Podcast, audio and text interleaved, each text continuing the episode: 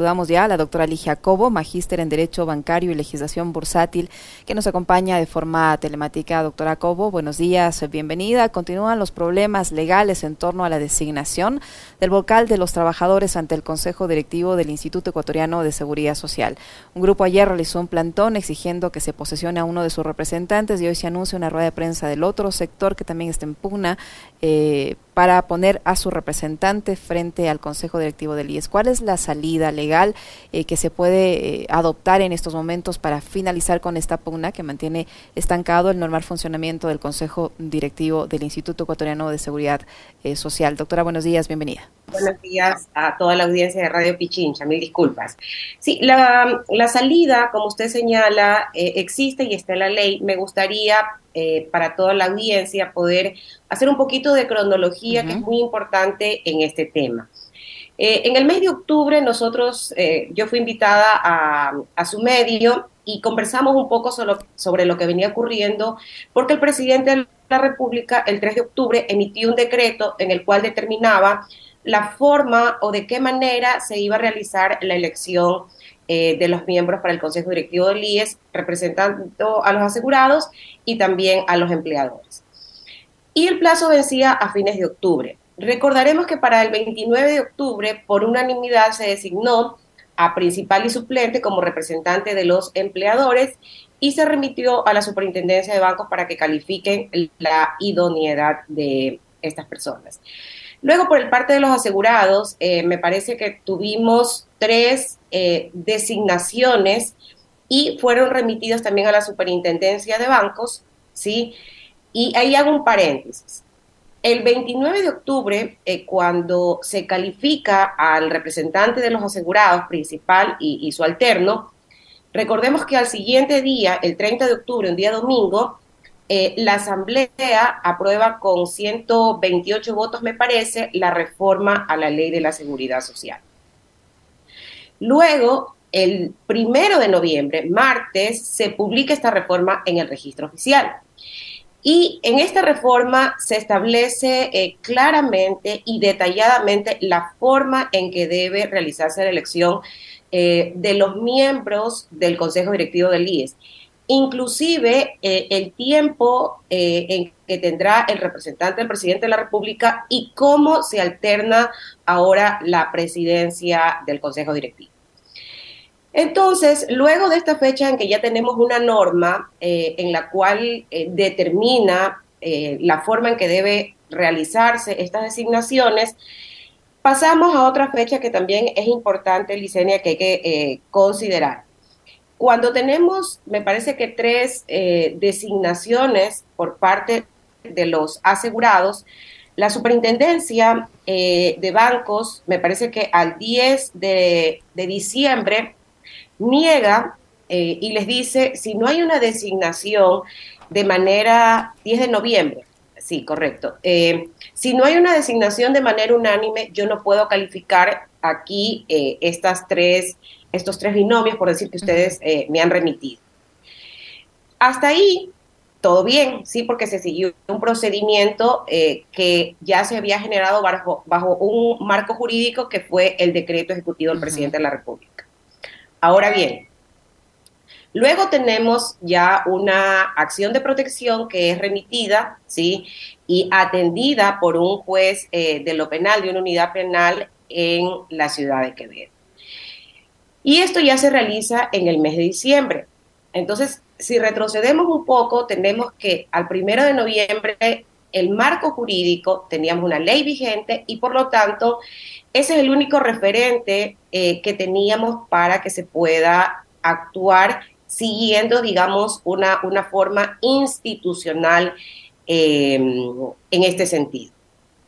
Ahora bien, cuando el juez de, lo penal en, el Cantón Quevedo eh, atiende, digamos, este recurso del señor eh, Richard Gómez y de la señora Mercy eh, Maldonado, lo, digamos, emite su sentencia el 21 de diciembre de este año.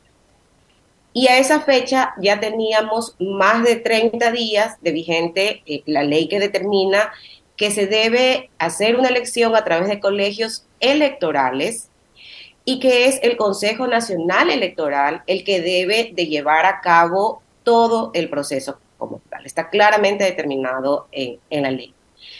Entonces, al 21 de diciembre, no importa que si el juez de lo penal de, Quevedo eh, se le olvidó leer la ley, no quiso, no importan las razones, pero eh, lo que hace el juez, digamos, es incumplir ¿no? E, e, el principio que está contemplado en nuestra legislación que eh, la ignorancia de la ley no excusa a persona alguna. Por un lado. Segundo, ese fallo del juez es inejecutable, ¿sí? Porque manda a que la superintendencia de bancos, ordena que la superintendencia de bancos califique en un plazo de 24 horas. Y la superintendencia, digamos, al tener un nuevo marco ya jurídico, porque el decreto del 3 de octubre del presidente de la República ya no estaba vigente. Lo único vigente era la, reforma. Ley, y es la ley. Entonces, el fallo del juez eh, de garantías penales de Quevedo es inejecutable. La superintendencia de bancos no tenía facultad en ese momento, a mi juicio, para calificar. ¿Sí? al señor Gómez y a la señora Maldonado. Sin embargo, seguramente se van a dar otras opiniones y obviamente la superintendencia también en su alegato hace eh, su argumentación y, su razonamiento, ¿no? Y de alguna manera, bajo protesta, acepta este fallo y procede por la calificación porque, claro, en la ley de garantías constitucionales también está claramente determinado ¿Qué pasa con los funcionarios públicos que no cumplen con un fallo que atiende a una medida eh, de protección con medida cautelar? Sin embargo, eh, siguiendo el hilo conductor de, estas fechas, eh, la cronología, luego de esto tenemos que a 20, estamos creo hoy 29, el día de ayer, Ah, perdón. Y algo, algo insólito, algo importante para toda la, para la audiencia, este, Licenia, es que el juez de Quevedo ordena que sea el consejo directivo del IES quien los posesione, ¿sí? Y con la quién los debe, ¿Quién los debe posesionar? Ya hoy en día no hay posesión como tal, porque la reforma a la ley, en, eh, me parece que es el artículo tercero de, de, esta, de esta reforma, determina que una vez que se ha pasado todo el proceso de elección que tiene que llevar a cabo el Consejo Nacional Electoral, ya no se requiere posesión como tal. Entonces, los actuales miembros del Consejo Directivo están, no tienen facultad para realizar aquello. Si lo llegan a hacer, son sujetos de una destitución, sea por el lado del control político de la Asamblea una vez que retorne, o sea por la parte administrativa de supervisión que tiene también la Superintendencia de Bancos esa facultad en la ley. Ahora, dentro de los plazos que están determinados eh, en esta reforma, tenemos que, eh, por ejemplo, al 2 de diciembre, Licenia, porque se da un plazo de 30 días, o sea, días eh, calendario, al 2 de diciembre el CNE debe de tener toda la normativa ya aprobada y publicada del proceso de elección. ¿Sí? Al 2 de diciembre, estamos 29, si no me equivoco. Debería estar en la página web. Al 2 de enero del 2023, el CNE debe de tener expedida la reglamentación de cómo ya los, los, colegios electorales funcionan, porque aquí también esta reforma eh, se prevé que pueda hacerse una votación telemática, digamos, hoy en día utilizando todas las medidas tecnológicas. Eso es al 2 de enero y para el 2 de marzo debe ya de convocar a elecciones, ¿sí? Entonces, en marzo. ¿Qué pasa a elecciones? Porque determina estos plazos en las medidas transitorias y en las medidas, eh, digamos, en los artículos transitorios y en los artículos generales. Esta reforma que está vigente determina estos plazos para hacer. Y mientras tanto, ¿quién sigue actuando? Hasta que llegue esta fecha de en, la, en que se proceda a la elección, como, como dice la, reforma a la ley de seguridad social, a través de los colegios electorales y todo este procedimiento. Mientras tanto, ¿quién sigue actuando como representante de los trabajadores al Consejo Directivo del Instituto Ecuatoriano de Seguridad Social? ¿El señor Clavijo se, se, se queda en funciones entre tanto? Sí, él, él, me parece que es el vocal eh, suplente que se principalizó. ¿Sí? Él tiene que seguir actuando porque así también lo determina esta reforma. Es muy clara decir que todos los miembros eh, digamos, están prorrogados en sus funciones hasta que se haga esta elección como tal. O sea, allí sí no hay que perderse, eso se determina en, la reforma a la ley y por lo tanto debería así eh, actuarse. No, no, no puede realizarse una posesión de, digamos, de los miembros que actualmente lo están buscando, porque para cuando ellos obtuvieron esa sentencia, el marco jurídico vigente era otro. Y por lo tanto, el único marco jurídico es la reforma a la ley, que es muy clara, muy precisa. Los plazos ya están corriendo, algunos ya se vencieron, como le señalaba, el 2 de diciembre, ya debe estar aprobada eh, eh, la primera normativa, debería estar publicada en la página web del CNE. Al 2 de enero ya debe estar señalado cómo es el proceso de funcionamiento de los colegios electorales porque además se determina que eh, los consejos directivos tienen que tener una representación también eh, igualitaria y determina una nueva forma eh, en un periodo de 16 meses que debe rotarse la presidencia como tal del consejo directivo, lo cual es bastante importante porque, digamos, fortalece el gobierno corporativo de, em, de una entidad pública muy importante que viene soportando muchos reveses, no de ahora, ya desde hace algún tiempo, eh, porque se han dado destituciones, lo que ha llevado, eh, de, digamos, de vocales principales, que ha llevado que los suplentes se principalicen, pero sin embargo no tengamos una renovación eh, por periodos inclusive de ocho años, lo cual no hace bien dentro del gobierno corporativo de esa prestigiosa entidad. Es decir, la polémica por la designación del representante de los trabajadores va a tomar varios meses más sin que se pueda eh, resolver, al menos no por el momento. Va a tener que seguir todo este proceso que usted eh, señala, doctora. Como en otro tema, eh, se, conoce eh, que de los grupos económicos eh, más grandes o los que han obtenido más utilidades precisamente están los es el, sector financiero el que más se ha beneficiado de la actividad económica en el país.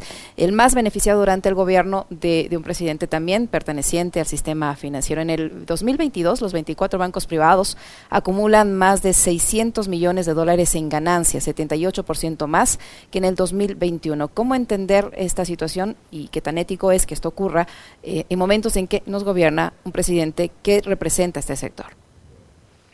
Sí, con toda la, digamos, la responsabilidad y la objetividad que siempre me, eh, digamos, me caracteriza, porque además fui autoridad de control, eh, digamos, no debemos satanizar el hecho de que exista eh, una ganancia o una utilidad en la banca. Recordemos que el capital como tal para constituir un banco, para cumplir con el ordenamiento o el marco jurídico vigente, es netamente privado. Así lo determina el Código Orgánico Monetario Financiero vigente desde el 2014. Ahora bien, ¿por qué actúan los bancos? Porque hay una licencia, digamos, de la autoridad pública para que así lo hagan. Y si nos vamos en el referente de que no es ético que ganen mucho, ¿sí? Mañana más tarde también debemos analizar el otro punto o el otro escenario, estimada Licenia, y es que un banco diga, bueno, ¿sabe qué? Eh, señores superintendencia de bancos, yo le entrego mi licencia y usted administre el banco como tal. Comprendiendo y entendiendo que el sistema financiero en cualquier país del mundo es la columna vertebral eh, del país como tal. Ahora bien, lo que usted señala, sí, y hay que mirarlo de manera muy objetiva porque estamos y seguimos en un tema post pandemia. Y eso, en el tema ético, eh, eh, Licenia, comparto plenamente que, volviendo y la historia, por eso es importante recordar, cuando Richard Martínez era el presidente de la Junta de la Política y Regulación Monetaria y Financiera, que en ese instante funcionaban, eh, digamos, unidas. Y solamente se dio un periodo de 60 días para que usted pueda retrasar el pago de sus obligaciones, ¿sí? Y esto muchos bancos no, no lo aplicaron, ¿sí? Por ejemplo, el que hoy está en, segundo lugar, siendo un banco estatal. Entonces, el post pandemia se ha mantenido y no sabemos, ¿verdad?, a ciencia cierta, si esas utilidades son propiamente o mayoritariamente por el tema del crédito, ¿sí? Y ahí tenemos toda la composición que hemos venido conversando también a lo largo de, este año de las tasas de interés como tal y el acceso al crédito que tienen las personas que atraviesa situaciones vulnerables. Y por otro lado, Licenia, si es que estas utilidades vienen dándose por el rango de los servicios. ¿Sí? Los servicios que se hacen cuando usted realiza transacciones online, cuando usted va a pedir un certificado, cuando usted realiza eh, operaciones, por ejemplo, al exterior, porque además la curva en, la pandemia y post pandemia para hacer transacciones online, ¿sí? Eh, que se las hace por el teléfono, han, eh, han tenido un aumento, digamos, sustancial, no solamente en Ecuador, sino en todo el mundo. Porque esos costos, además, y ahí viene la parte ética que es bastante importante señalar en el tema de los servicios. Los servicios tienen que estar regulados. Mucha gente dirá, no, no deben estar regulados. Sin embargo, en nuestro país es correcto que estén regulados porque no hemos pasado a una etapa de una democracia en que se respete, digamos, a, a la parte más débil que somos los usuarios financieros como tal. Y no ha existido una revisión a la baja de esas tarifas de los servicios. ¿Sí? Eh, los señores de la banca seguramente van a decir, Ligia, eh, eso no es correcto porque además las inversiones que nosotros realizamos para evitar ¿sí? que los hackers de una manera masiva eh, roben tu información, roben, la información de los usuarios, roben la información de sus cuentas o hagan transferencias de depósitos, también es muy costosa. Y es verdad, mi estimada Licenia, y para todos los oyentes. Cuando la banca termina de controlar en 24, 48 horas un tema eh, de hackeo masivo, una nueva modalidad entra en funcionamiento de manera inmediata. Entonces, los equipos que son externos en la gran mayoría que atienden estos temas, ¿sí? Eh, son constantes el mejoramiento que tiene que darse a los servicios financieros. Entonces, hay estos dos grandes grupos en los que hay que tener en, cuenta, sin satanizarlos, sino verlos de manera objetiva y de manera nacional, si las utilidades, ¿sí? si han dado por la colocación del crédito como tal, y si eso implica que debemos de pasar ya de manera inmediata, como se ha ofrecido desde el gobierno anterior, que las tasas de interés deban de tener obviamente una revisión para llegar a, un eh, acceso democrático como lo determina la Constitución y un acceso mayoritario de los ecuatorianos que hoy en día no se da licencia y esa es, la gran realidad. Ahora, doctora, se ha decidido ampliar hasta el 31 de marzo del próximo año, del 2023, eh, este plazo para aplicar a las facilidades de pago de deudas vencidas, tanto de la banca pública como de la banca privada. En un inicio, este beneficio estaba previsto eh, que, que rija hasta el 31 de diciembre del presente año, hasta mañana, o hasta el sábado, perdón. Eh, ¿Cómo se va a aplicar ahora esta extensión para aplicar a las facilidades de pago de deudas vencidas, tanto en el sector público como en el sector privado? ¿Cómo funciona? Eh, bien, em, la resolución de, de, ampliación de ese plazo, lo, me parece que la semana pasada lo aprobó la Junta de la Política de Regulación Financiera y hasta el 31 de marzo efectivamente está vigente. Eh, que en su gran mayoría eh, tal vez se realice dentro de lo que es eh, Banco Ban Ecuador. también rige, sí, es verdad, para la banca privada y para las cooperativas. Pero como funcionó a partir de julio, los usuarios, los deudores, digamos en este caso, deberíamos acudir de manera personal eh, a la banca privada porque será atendido y analizado caso por caso. Lo que se determina es que, digamos, no tienen que haber costos adicionales y que si usted eh, hace una refinanciación o reestructuración, su calificación de riesgo automáticamente regresa a uno y tiene la, la posibilidad de que se puedan otorgar eh, nuevas operaciones de crédito, digamos, con usted. Para el caso de Ban Ecuador, lo que yo he escuchado en los canales oficiales del banco es que van a contactar a los usuarios por eh, mensajes de texto y por correo electrónico. Ahora, eh, como sabemos, el tema de 10 mil dólares, que era un poco lo que se había eh, tratado en las mesas de diálogo, no prosperó, quedó ahí. Entonces yo entendería que ese es el sentido de ampliar hasta el 31 de marzo eh, para los microcréditos, para el crédito educativo, pero queda eh, excluido, como pasó en la ocasión anterior, el crédito de consumo, que también es una realidad, que es el, es el mayoritario, porque es el que permite de alguna manera salir del paso en estos eh, apuros económicos que seguimos teniendo todos los ecuatorianos y que no han terminado. Es decir, no es que ya la pandemia tuvimos ya tres años y estamos económicamente todos bien y entonces por lo tanto eh, eh, la situación sigue, digamos, al 100%. Eso no es así porque las políticas públicas no se han emitido como deben de ser para que exista una verdadera inclusión financiera. No, el crédito, si bien es cierto, yo lo he manifestado el, al 1% a 30 años plazo, sí, es una forma de inclusión financiera adecuada. Sin embargo, eh, debería realizarse de manera mucho más acelerada y creo que por ahí eh, también estamos teniendo de alguna manera eh, ausencia de otras medidas por parte del gobierno que las hemos conversado y que era extenderse plazo en el pago de algunas otras obligaciones, digamos, de carácter estatales que no se han dado al momento.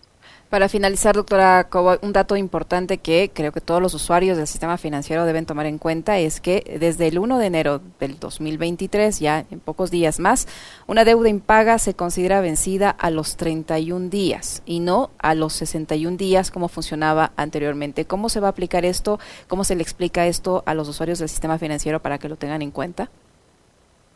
Este, por ejemplo, es uno de los temas que debió haber sido eh, discutido más ampliamente en favor de los usuarios financieros, eh, porque allí eso va una, esa es una medida compensatoria que la tuvimos por el tema de pandemia y que a la banca también se le dio, obviamente, tiene que ser así, una medida compensatoria eh, en cuanto a los estados financieros para que no se refleje como deuda vencida. ¿Por qué?